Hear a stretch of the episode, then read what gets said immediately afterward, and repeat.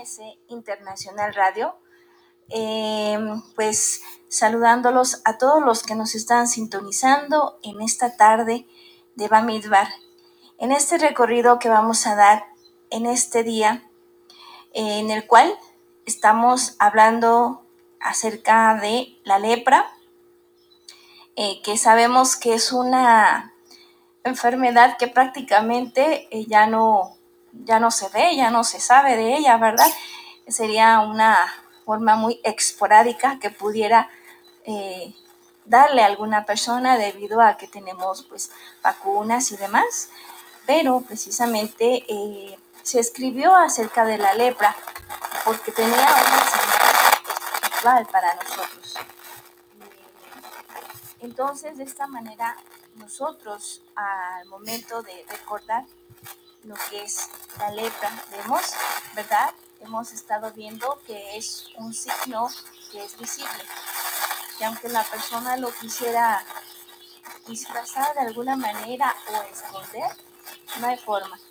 No hay forma que, la lepra sea eh, ignorada, ya que es de una manera muy, muy eh, totalmente abierta a las personas a su alrededor y se dan cuenta de que esa persona tiene lepra.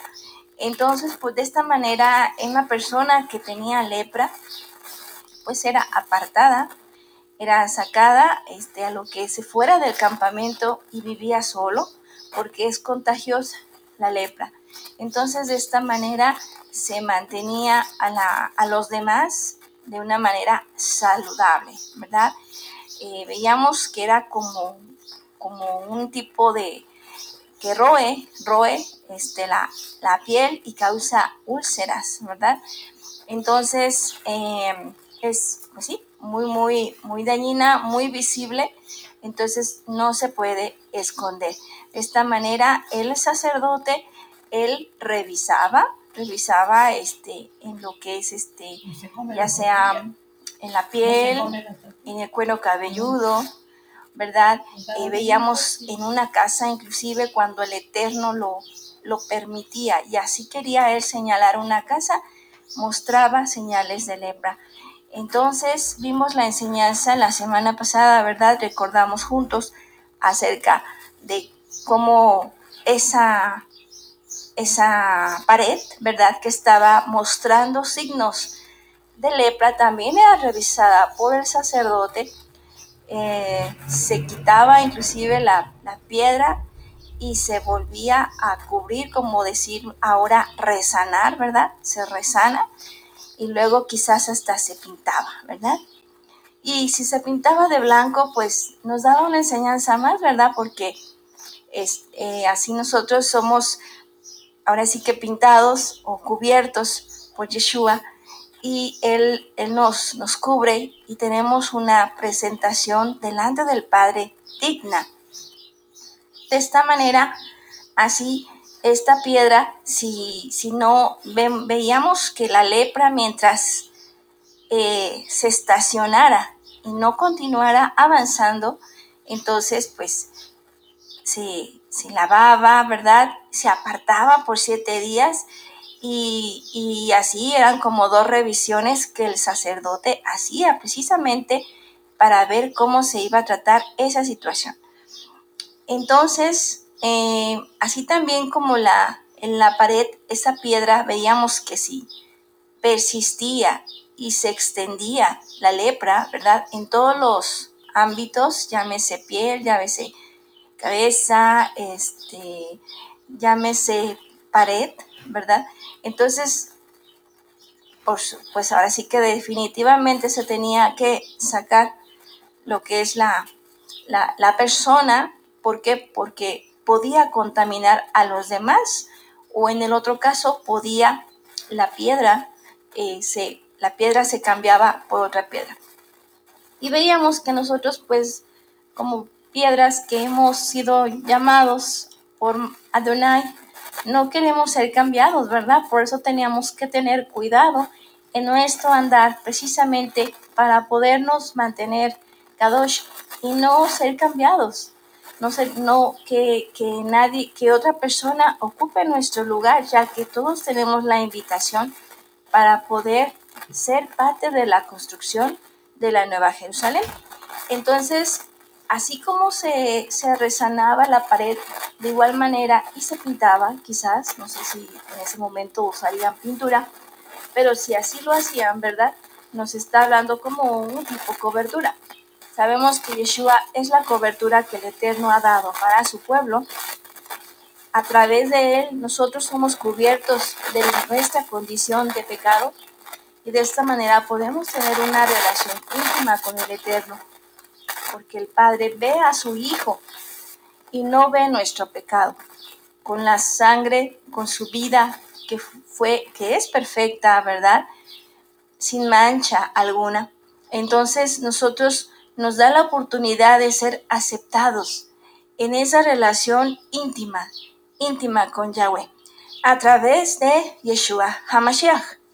Entonces, eh, de esta manera nosotros estamos viendo cómo como eh, también la lepra se podía manifestar en los vestidos, en la lana, el lino, se podía manifestar en el cuero también, se podía manifestar en un cobertor.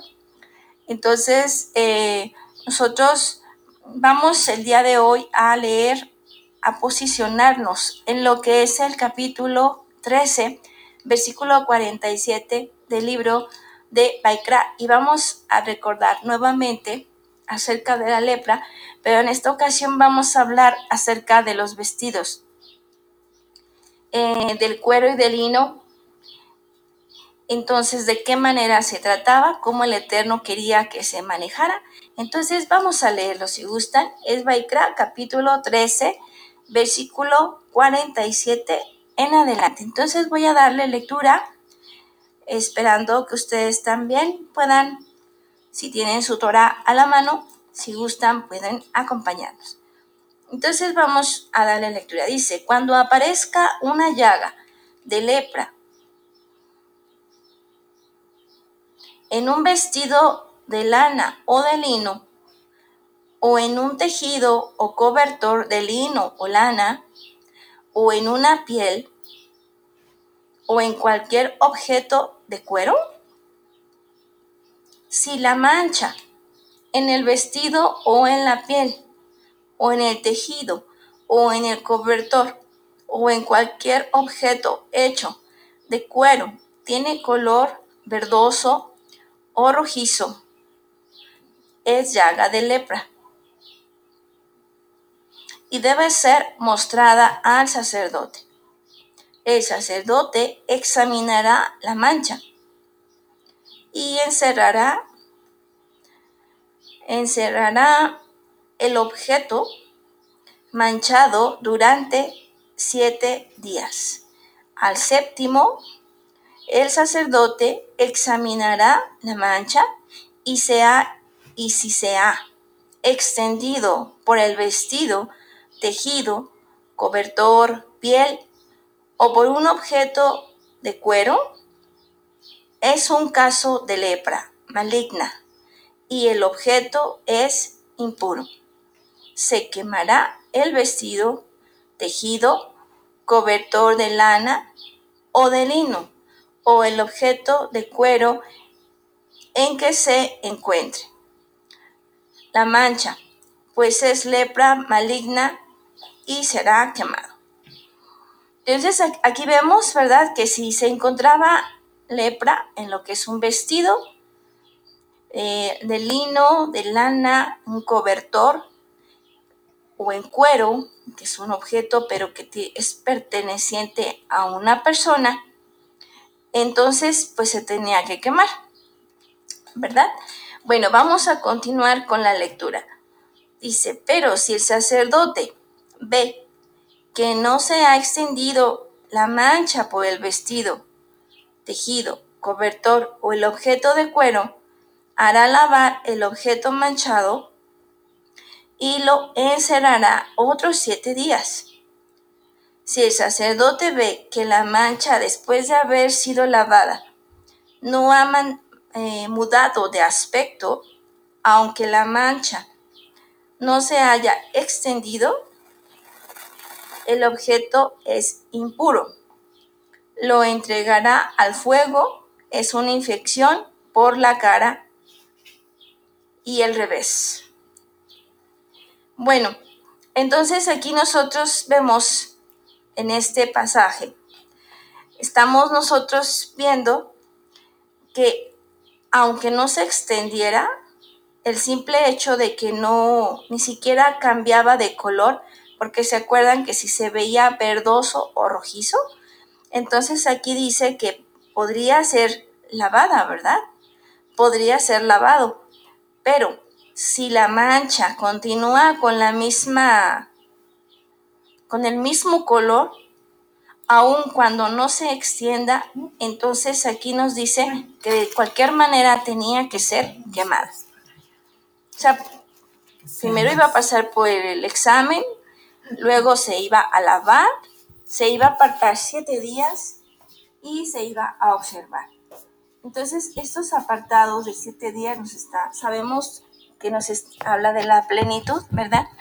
O sea, un tiempo razonable que, daba el sacerdote, ¿verdad? Para poder checar cómo estaba la situación de, ese objeto, de ese vestido.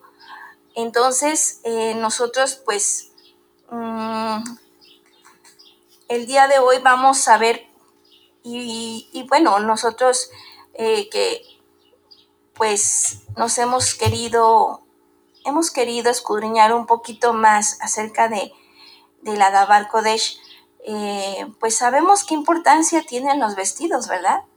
Entonces, este, pero bueno, vamos a continuar con este pasaje y dice así, continuamos en el versículo 56, dice así, pero si el sacerdote ve que la parte manchada después de lavado, ha perdido color, la rasgará del vestido, del cuero, del tejido o del cobertor. Pero si vuelve a aparecer en el vestido, tejido, cobertor o un objeto de cuero, es mal contagioso. Quemarás lo que está afectado por la lepra en cuanto al vestido, tejido, cobertor o el objeto de cuero que después de ser lavado pierda la mancha, serán lavados por segunda vez y quedarán puros. Entonces, cuando, esa, cuando ese vestido, cuando esa tela, lana, lino, cuero, cobertor, cuando hayan sido lavados y pierdan el color rojizo o verdoso, entonces y no se extiende, ¿verdad? Entonces quedarán puros. Bueno, nosotros sabemos y recordamos el día de hoy la importancia de lavar. Recordamos que el agua nos está representando a la Dabar Kodesh, la palabra de Adonai, ¿verdad? Entonces, eh, también recordamos que todo lo que pasó el pueblo de Israel es una enseñanza eh, espiritual para nosotros que, pues aunque ya no está la lepra en este momento y aunque eh, no, no, estemos pasando por esas situaciones, pero se está hablando de, un, de una forma espiritual, una forma espiritual en la cual esa persona no es kadosh, no, es, no se está eh, cuidando de obedecer a Yahweh según su mandato y entonces está obrando de una manera que no debe de ser y, de esta manera el Eterno lo muestra. ¿Por qué? Porque pues el Eterno, veíamos la semana pasada el ejemplo de Osías, por ejemplo, ¿verdad? Que osó en su poder de rey de, de Israel y dijo y pensó que dado el poder que tenía y la autoridad podía inclusive ofrecer sacrificio, perdone, incienso a Yahweh como un sacerdote. Y al momento que, que es descubierto por los sacerdotes, inclusive detrás de él llegaron 80 sacerdotes. los cuales estaban, eh, ahora sí que iban a enfrentarse prácticamente al rey, porque el rey no tenía nada que hacer allí. Él era un rey, no era un sacerdote. Entonces, no era un sacerdote puesto por Yahweh. Entonces vemos que el Eterno le puso en la frente la lepra e inmediatamente él también se dio cuenta y corrió a salir, así como los sacerdotes también lo, lo sacaron. Entonces el Eterno, ¿verdad? Que tiene la autoridad sobre su pueblo, sobre toda su creación, ¿verdad? Él muestra las cosas, las hace visibles. ¿Para qué? Precisamente para proteger a su pueblo, ¿verdad? Si hay una persona que en lugar de estar eh, haciendo, edificando, por decir, y el Eterno quiere que esa persona, en lugar, si no está edificando, está destruyendo, entonces, bueno, el Eterno es el guardián y también es el juez. Entonces, de esta manera, el Eterno hará, precisamente, mostrará una situación para que, para que no se siga em, em, permitiendo esa situación. En este caso, nosotros vemos, ¿verdad?, cómo eh, el sacerdote siempre mandaba lavar. O sea, siempre había una misericordia, una compasión porque mandaba a lavar y se esperaba un tiempo razonable y luego otra vez lo traían, lo revisaban y si otra vez, otra vez se volvía otra vez a lavar y se iba otros siete días, regresaba. Si ya la segunda vez igual, pues entonces ahora sí. Y em, mm, cuando se extendía o no se quitaba lo que es el, el color, si continuaba con esa situación, si no cedía eh, la, enfermedad o esa, esa, eso que estaba señalando, pues entonces se tenía que apartar. Entonces vemos aquí, nosotros podemos recordar la soberanía del Eterno, Él es el guardián, y nada va a pasar en su Keila, en su pueblo, ¿verdad? Que Él no lo permita. Él todo lo que permite es para bien a su Keila, a su cuerpo, que se está conformando y, y, Él ordena los pasos del hombre. Él está atento a todo lo que está ocurriendo en la vida de cada uno de su pueblo y en la vida de su cuerpo, en la vida de su cuerpo, que se, Él es el guardián, Él es el shomer y no va a pasar nada que el Eterno no permita. Y cuando tenga que ser señalado, Él lo va a permitir. Entonces, aquí nosotros eh, tenemos ese, ese ejemplo, ¿verdad? Eh, vamos a continuar leyendo. Dice, dice así, dice, mm, mm, vamos en el 16. Dice, pero si el sacerdote ve que la parte manchada después de lavada ha perdido color, ah, no, esta ya la leímos, ¿verdad?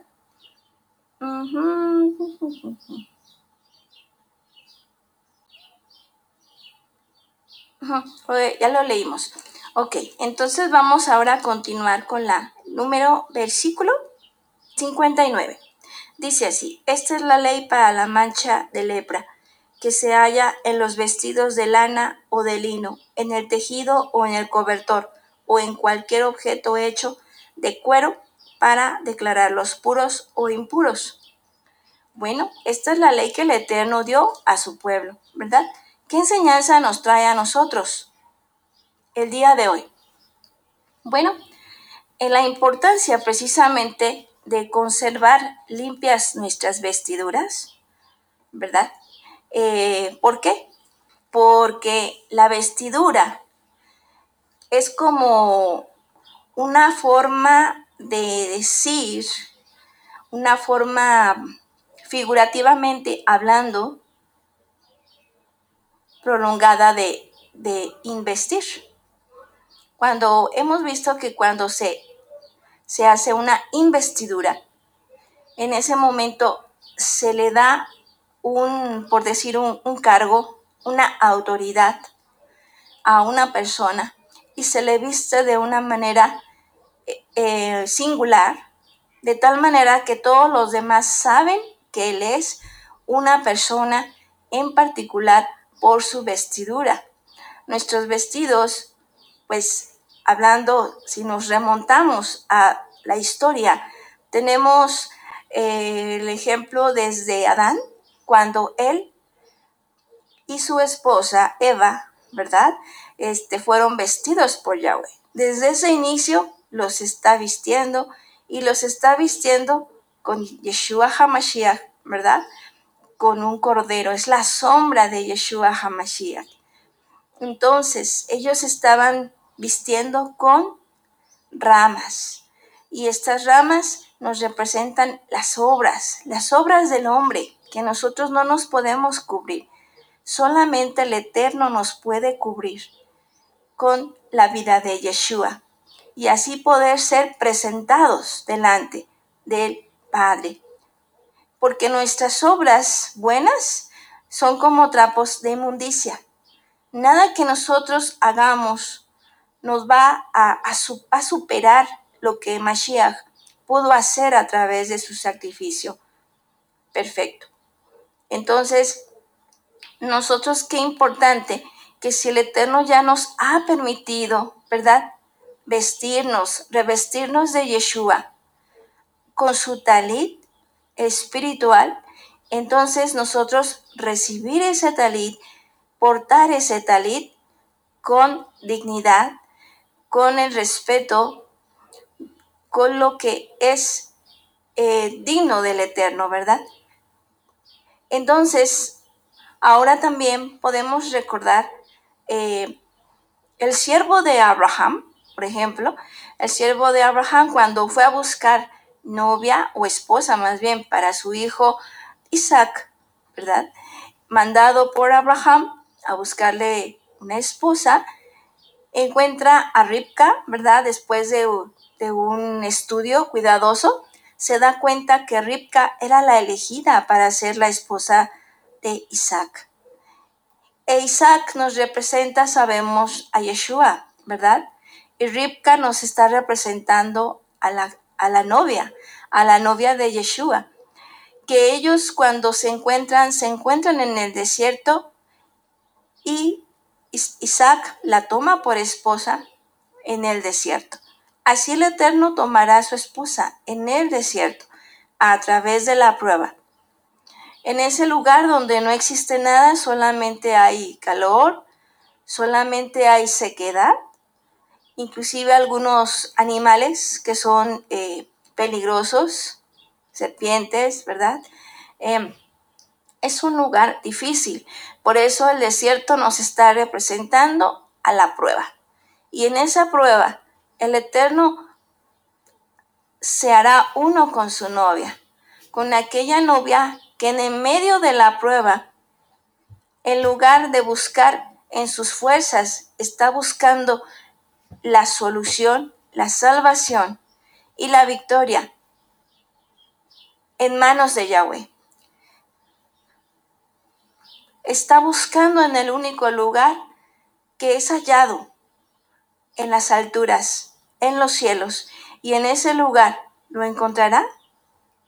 Y de esta manera podrán ser uno solo, un solo espíritu, Así como Mashiach lo dijo a su Abba, ¿verdad? A su Abba Kadosh. Entonces, aquí nosotros podemos ver qué importancia en estos ejemplos tiene. El siervo le dio, aparte de darle regalos a Ribka, adornarla, también le dio vestidos. Desde ese momento él ya la estaba vistiendo también. Estaba el, el siervo nos representa al Ruach HaKodesh, el espíritu de santidad, y de esta manera el espíritu de santidad le dice a la novia que se cubra con el talit, con esos vestidos que vienen por parte de Adonai que en este caso es representado por Abraham. Así también tenemos el ejemplo cuando Isaac ya estaba, eh, ahora sí que lleno de días, era un, anciano, Isaac, y estaba a punto de morir. Y entonces, eh, eh, ahora sí que tenía a su hijo, su hijo Esaú, que era su primogénito, ¿verdad? Y en esos momentos, cuando él ya estaba ciego, en ese momento él pues se pone a, a escuchar, se pone a ver, a ver este, a recibir a su hijo Esaú.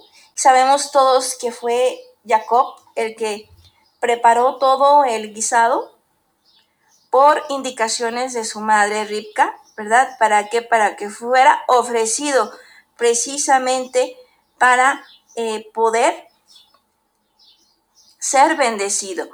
Entonces, de esta manera, una vez que Isaac em,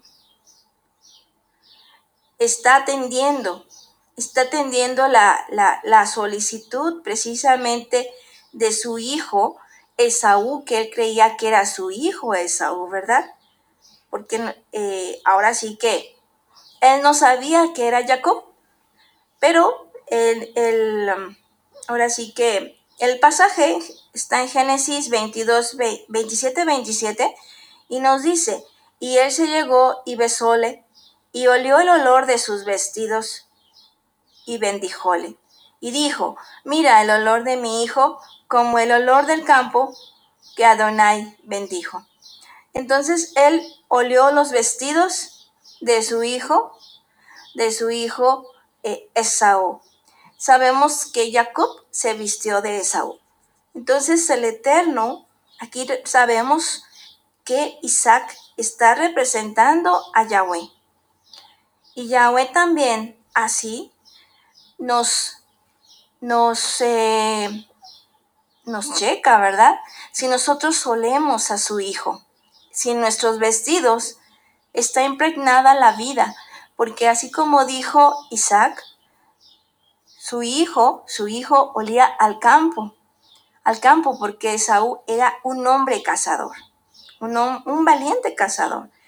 Entonces, de esta manera, aquí nosotros estamos, eh, pues, viendo cómo es Isaac, Isaac, ¿verdad? Que nos representa a Yahweh, también, también este, olerá nuestros vestidos, nuestros vestidos que huelan al olor fragante que solamente Mashiach puede darnos. Tenemos un mensajito, acaba de llegar un mensajito de nuestra Ajot Tefila. Tefila, qué gusto que nos estás escuchando, dice Shalom Ajot. Escuchando atentamente, Baruch Hashem, Baruch Hashem. Qué gusto, Tefila, me da que, que estés escuchando, que lo puedas escuchar, ¿verdad? Porque a veces no, a veces a algunos hermanos se les ha dificultado un poquito y Baruch Hashem, me da mucho gusto que en esta ocasión hayas podido, Tefila, eh, conectarte. Y pues esperando que, que, pueda ser de, de, bendición para, para tu vida, Tefila. Así como todos los que nos están escuchando en estos momentos. Bueno, entonces vamos a continuar repasando qué, qué importancia tienen los vestidos, ¿verdad?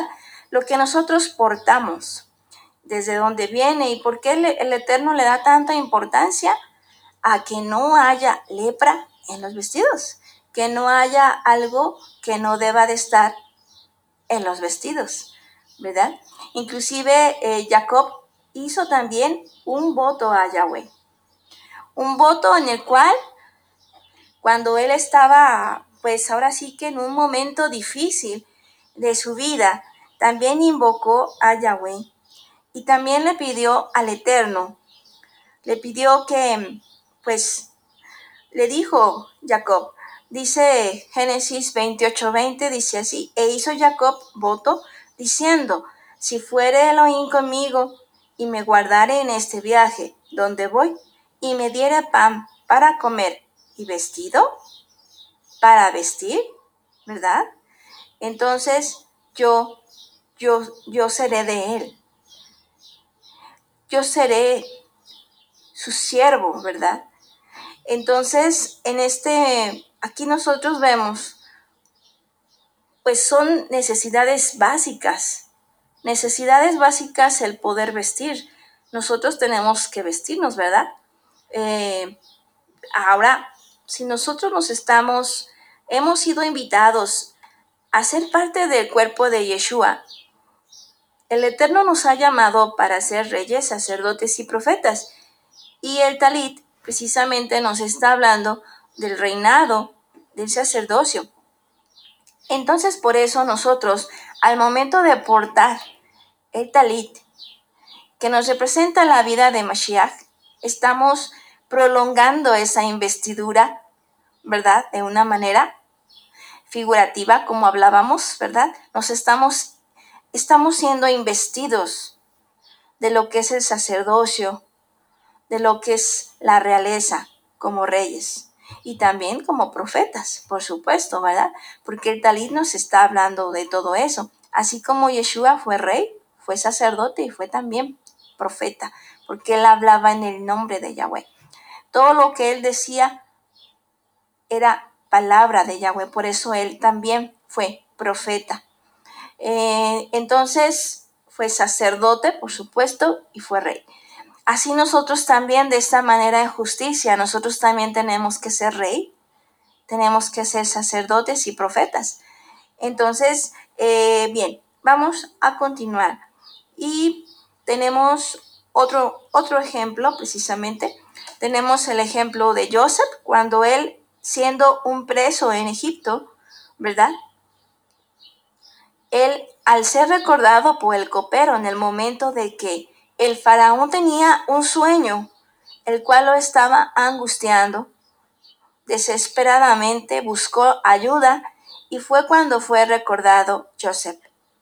De esta manera, cuando el faraón ve que Joseph en ese momento da exactamente, la narra su sueño y da el significado, entonces manda precisamente en ese mismo momento cuando dice Joseph, dice, bueno, entonces de esta manera es importante que escojas a alguien que se encargue de esto para poder administrar, administrar la riqueza para el momento que de, vacas flacas, para el momento cuando no haya nada.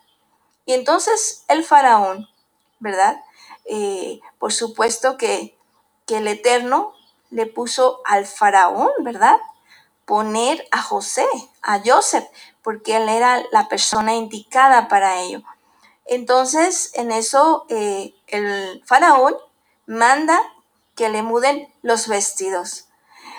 De, un, de una eh, presentación que tenía sencilla de haber sido preso, de haber sido ya estado sus ropas sucias, desde ese momento él cambia totalmente para ser el gobernador de la tierra de Egipto, del lugar más rico del mundo, del lugar más poderoso, el Eterno manda a través del faraón que, que Joseph se cambie sus vestiduras y entonces tome el poder. Es investido Joseph como el gobernador y para eso tenía que tener vestiduras diferentes, no una vestidura cualquiera, si una vestidura que lo está diferenciando de todos los demás, con la autoridad que solamente el faraón había tenido y había dado a Joseph. Entonces, aquí nosotros recordamos, por supuesto, ¿verdad? Que Joseph nos representa a Yeshua, Yeshua Hamashiach. Entonces, él se toma su lugar, toma su lugar como él el más alto, ¿verdad? Y asimismo, este, él también tomando el lugar que el Eterno le ha dado, también nosotros somos su cuerpo de Yeshua. Entonces nosotros también tenemos que portar precisamente eh, lo que es la autoridad, la realeza, el sacerdocio que el Eterno ha querido dar a su pueblo. Entonces aquí tenemos también, por ejemplo, el ejemplo de Tamar. Tamar que era una nuera de eh, Judá. Ella había tenido varios esposos que eran hijos de, de Judá. Entonces, cada vez que se casaba con uno, pues lamentablemente moría un hijo al tiempo. Llega el momento en que se termina la lista de los hijos de Judá y le queda solamente uno. Pero como ya todos habían muerto, entonces eh, Judá tenía miedo de que al casarse con Tamar volviera a suceder lo mismo, que pudiera perder a su hijo nuevamente. Entonces eh, no se lo da, no se lo da. Tamar tenía el derecho de casarse con, con su hijo, último que le quedaba, para poder tener descendencia. Pero Judá tuvo miedo, tuvo miedo y no lo hizo. Entonces, ¿qué ocurrió? Ocurrió que entonces Tamar, siendo, se quita lo que es la vestidura de viuda, porque también, fíjense, también se, se vestían de una manera especial las personas que eran viuda. Entonces, aquí nosotros podemos ver, vemos, ¿verdad?, qué importancia tiene el vestido en cada momento. En este caso, Tamar vestía un vestido, valga la, redundancia, de viuda. Y entonces, ¿qué hace cuando le avisan que Judá iba a salir? Iba a salir e iba a ir a, trasquilar unas ovejas. Entonces ella lo que hace es precisamente que se cambia su vestidura se quita su vestido de viuda y se cubre con un velo. Y se dice el texto que dice a, a, ¿cómo dice? Arrebosóse, así como si, como si fuera, me, me, viene la idea como un rebozo, ¿verdad? Que se, un tipo de rebozo que se, que se pusiera pero la verdad no sé, no sé si signifique eso mismo. A nosotros en este término de rebozo, bueno, pues todos lo conocemos, ¿verdad? Un rebozo. Entonces aquí dice arrebozóse. Eh, pero aquí lo, lo más importante es que ella cambia su vestido de viuda, se cubre con un velo, se pone la vestidura de una prostituta. Entonces, de esta manera, una vez que ella ya se vistió, se va precisamente a la puerta de las aguas, en un lugar precisamente donde ella sabía que iba a pasar Judá, que es el hijo de Jacob, ¿verdad? Uno de los hijos de Jacob, de los doce hijos de Jacob. Una vez estando allí, eh, pues llega el momento en que le pide eh, Judá poder estar con ella. Y entonces ella le dice, ¿verdad? Fíjense qué inteligente fue Tamar. Por supuesto sabemos nosotros que ella tenía un objetivo, ¿verdad? En particular.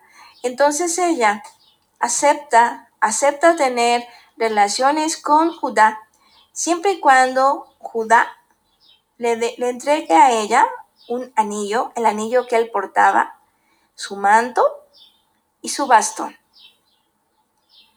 Entonces eso fue lo que ella pidió a cambio y Judá accedió. Entonces, después de, esta, de esta eh, reunión, ella queda embarazada. Y cuando ella, se, por supuesto, se cambia, deja sus ropas de, de prostituta, ¿verdad? Deja sus ropas inmediatamente porque ella solamente quería lograr tener un hijo. Entonces, ya que su hijo, su, su otro hijo de Judá se le había negado, ¿verdad? Entonces ella quería tener un hijo y buscó precisamente al padre, al padre que en este caso era Judá. Pero Judá pues la tomó creyendo que ella era una prostituta. Pero fíjense aquí qué importante porque ella le pide el anillo, el manto y el bastón. O sea, son, iban a ser características importantes para poder identificar a Judá. Porque no cualquier persona iba a tener ese anillo y tampoco su manto, ni tampoco su bastón. Entonces, em, cuando ella es descubierta que estaba embarazada. Entonces, pues en ese momento todos lo querían, querían apedrearla, ¿verdad? Prácticamente, por haber estado embarazada. Pero cuando ella dice que está bien, solamente quiere que se sepa de quién es el hijo que ella está esperando. Y entonces en ese momento es cuando ella muestra el anillo, el manto y el bastón. Entonces, hablamos del bastón en el programa de Bamidbar, preparándonos para Pesach. Vimos la importancia también del bastón este, que tiene. Ahora también el manto, bueno, es la vestidura, la vestidura que está, este, Judá, pues era, ahora sí que eh, tenía autoridad, tenía muchos, mucha descendencia ya. Él era una persona muy importante y en ese momento, pues, al darse cuenta los demás y mismo Judá, que ella era la mujer con la que se había acostado, entonces en ese momento, pues por supuesto que comprende que realmente él había cometido un error, le tenía que haber dado a su hijo para que ella pudiera tener descendencia. Y él, y él y ella se vio obligada en cierta manera a hacerlo para poder tener su descendencia. Entonces de aquí pues proviene la tribu de Judá, ¿verdad? Porque Judá no tenía más descendencia, era la única, era la única. O sea, sí era importante lo que era la, la tribu, tenía, sí, pero no tenía directamente de él, no tenía nietos. No tenía nietos porque todos sus hijos habían muerto y solamente le quedaba uno y el único que le quedaba tenía miedo de que muriera. Entonces, si no hubiera sido por esto que hizo Tamar, pues entonces no, no, no existiría la tribu de Judá. No, no, no, no existiría así, o sea, la descendencia de la tribu de Judá. Entonces nosotros volvemos a darnos cuenta en esta historia acerca de la importancia de la vestidura. Cómo eh, Judá vio eh, en su nuera una prostituta. Por supuesto, ella estaba cubierta, ¿verdad? Nunca la vio. Pero, ¿qué provocó que ocurriera esto? La forma en que Tamar se vistió. Si ella hubiera, eh, ahora sí que totalmente ella quería eso y se vistió de una manera en la cual A Judá no le quedara ninguna duda que ella era prostituta.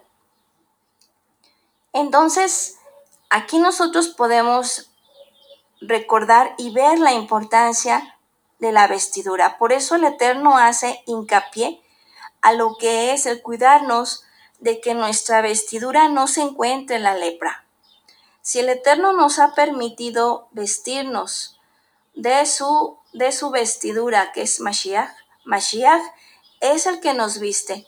Yeshua es el que nos está revistiendo nos está invistiendo de alguna manera, ¿verdad? Como habíamos hablado, porque Él, Él está vistiendo a su cuerpo, a esos reyes, sacerdotes y profetas que están, que se están preparando, que se están ejercitando para poder llegar a ser esos, esos reyes, sacerdotes y profetas en plenitud con toda la extensión, de la palabra.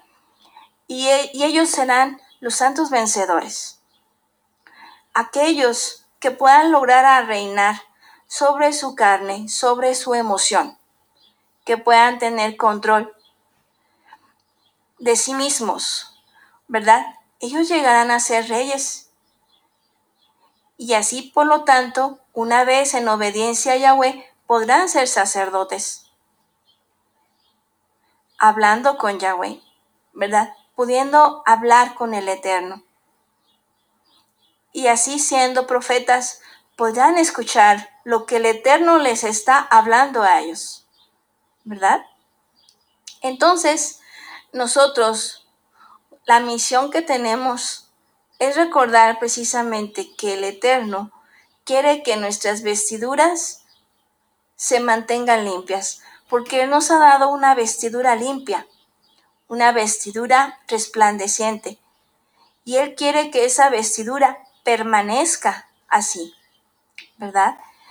No quiere que, que, que a pesar de que estemos cubiertos por Mashiach, podamos, pudiéramos nosotros tener alguna mancha, ¿verdad? La novia, recordemos que no tiene mancha, ¿verdad? Ni arruga. La novia de Mashiach no tiene mancha ni arruga en esa vestidura. Entonces, nosotros eh, poder recordar que nosotros cuando somos invitados por el rey, ¿verdad?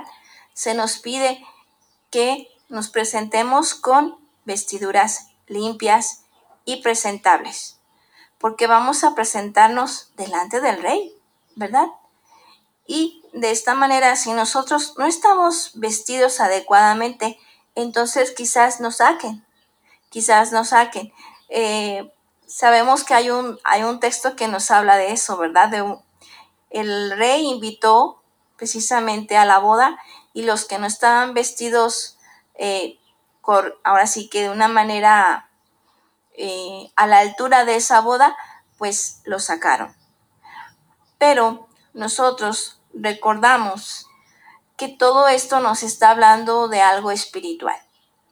No es tanto una, una tela, sino lo que representa la tela. Una persona igual si por alguna razón no se pudiera cubrir con su talit,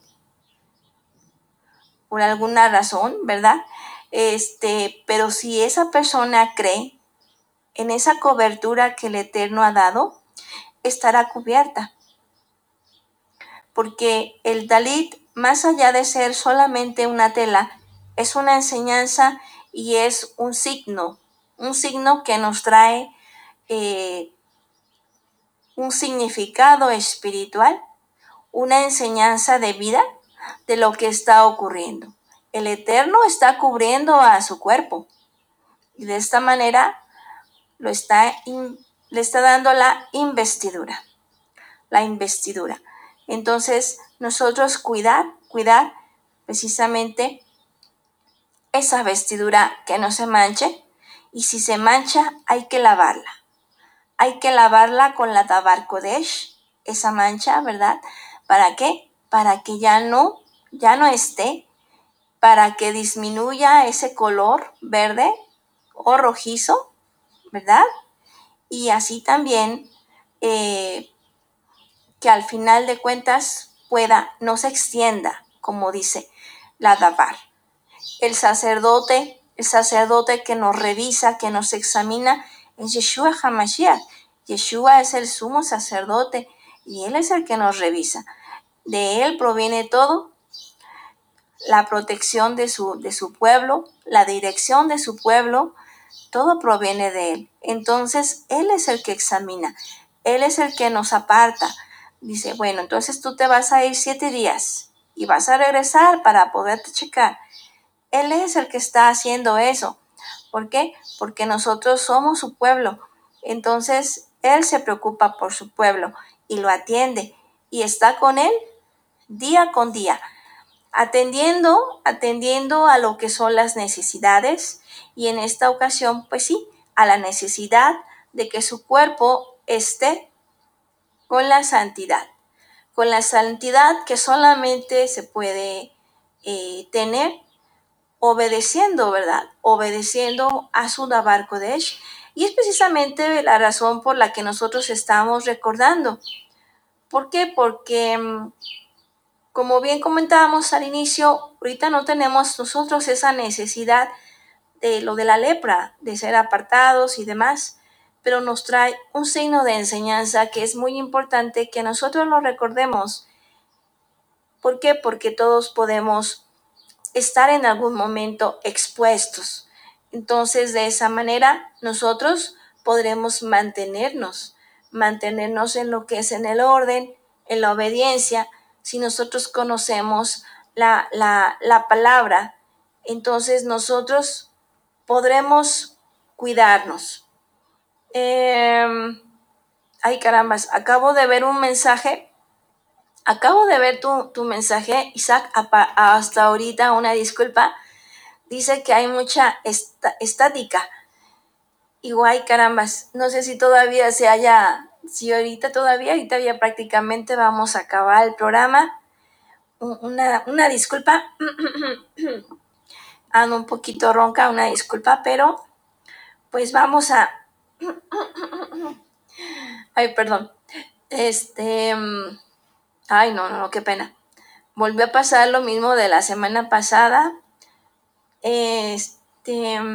Aunque te fila cuando me, me mandó el mensajito, cuando me mandó el mensaje no, no me comentaba nada. Quizás a lo mejor en ese momento ya se quitó la, la estática, ¿verdad? Esperamos que sí. A ver, me está comentando algo Isaac, nos manda un mensajito. Isaac, voy a ver qué dice. Dice, ya se quitó, pero al inicio sí. Ok, está muy bien. Toda va, Isaac, muchas gracias por esa, por esa mm, aviso muy importante. Ya, ya me, ya se me quitó lo preocupado porque sí me había preocupado al inicio. Pero bueno, entonces, pues, toda va a cada uno de vosotros que nos estuvieron escuchando el día de hoy. Isaac, toda va también, Baruch Hashem, que estuviste escuchando el programa de Bamidbar. Así también le mando un saludo a mi mamá, que también está escuchando el programa de Bamidbar en esta ocasión. Este, y pues esperando que también sea de bendición para tu vida. Amén, Baruch Hashem. Bien, entonces, pues bueno, Ajim, hemos eh, llegado al término de lo que es nuestro tema del día de hoy acerca de la lepra. Entonces, ahora pues solamente me queda invitarlos para que nos sigan escuchando la próxima semana al lunes a las 5 de la tarde, si el Eterno así lo, lo permite, ¿verdad? Este, poder continuar en el desierto, en el recorrido del desierto. Y así también tenemos a lo que es el programa de La voz de mi corazón. Tenemos el, programa y entonces pues ahora sí que eh, hay que estar atentos. Inicia a las 6 de la tarde, es mañana, ¿verdad? Día martes con nuestro AC Mike. Y así también eh, pues solamente confirmar nuestro AC Gus nos confirmará, ¿verdad? Si va a haber programa el día de jueves, jueves que tuvimos a las 7 de la tarde, ¿verdad? Pero esperen confirmación eh, de parte de nuestro Agus a través de las redes sociales o si no también en la de Viviente. Y pues, porque la verdad son, son temas que se están dando en todos los eh, programas que son de mucha bendición en la cual se están tomando diferentes, este, nuestro hermano Mike, em, de mañana, el día de mañana, pues nos habla de, temas también muy importantes. Em, y así también, pues, el jueves se habla acerca de los tejilim, la enseñanza que tiene cada uno de ellos y la gran sabiduría que el Eterno nos da a través de su Dabar Kodesh. Y pues hay que continuar hay que continuar adelante el camino, el camino que es Mashiach. El camino que es Mashiach no es fácil, no es fácil, pero Él dijo, Él dijo que Él iba a estar con nosotros todos los días, todos los días, porque su, su carga de Él es ligera y su yugo es fácil. Cuando nosotros nos olvidamos de eso, es cuando nosotros nos cargamos, cuando empezamos a creer que es en nuestras fuerzas, cuando empezamos a tratar de arreglar las cosas en nuestras fuerzas, es cuando nos cansamos. Pero si nosotros realmente confiamos en el Eterno y esperamos, esperamos en lo que es su, su, ahora sí que su provisión, ¿verdad? De acuerdo a nuestras vidas, ¿verdad? Siempre nuestra vida va a estar segura en Él. Si tú amas a Yahweh, ten esa confianza, de que el Eterno está contigo y pase lo que pase, todo estará bien, porque Él es el que dirige los pasos del hombre. De Él proviene el bien y el mal, y que a fin de cuentas a veces el mal parece está disfrazado solamente porque al final de cuentas es un bien, porque el Eterno conoce todo. El Eterno nada se le escapa y está con su pueblo, cuidándolo, dándole todo lo necesario, ¿verdad? ¿Para qué? Para que sea triunfante, para que venza sus, su, tenga sus victorias, que venza en sus luchas y que el nombre de Yahweh sea glorificado grandemente en su vida. Entonces, continuemos en esa provisión del Eterno, en esa dirección, en esa sabiduría que solamente el Eterno nos puede dar a nosotros en nuestras vidas. Todas las circunstancias que ocurren en nuestra vida tienen un porqué. El Eterno lo conoce todo y Él sabe. Y Él nos dará lo mejor, lo mejor para nuestras vidas porque, porque Él es bueno, ¿verdad? Él es bueno.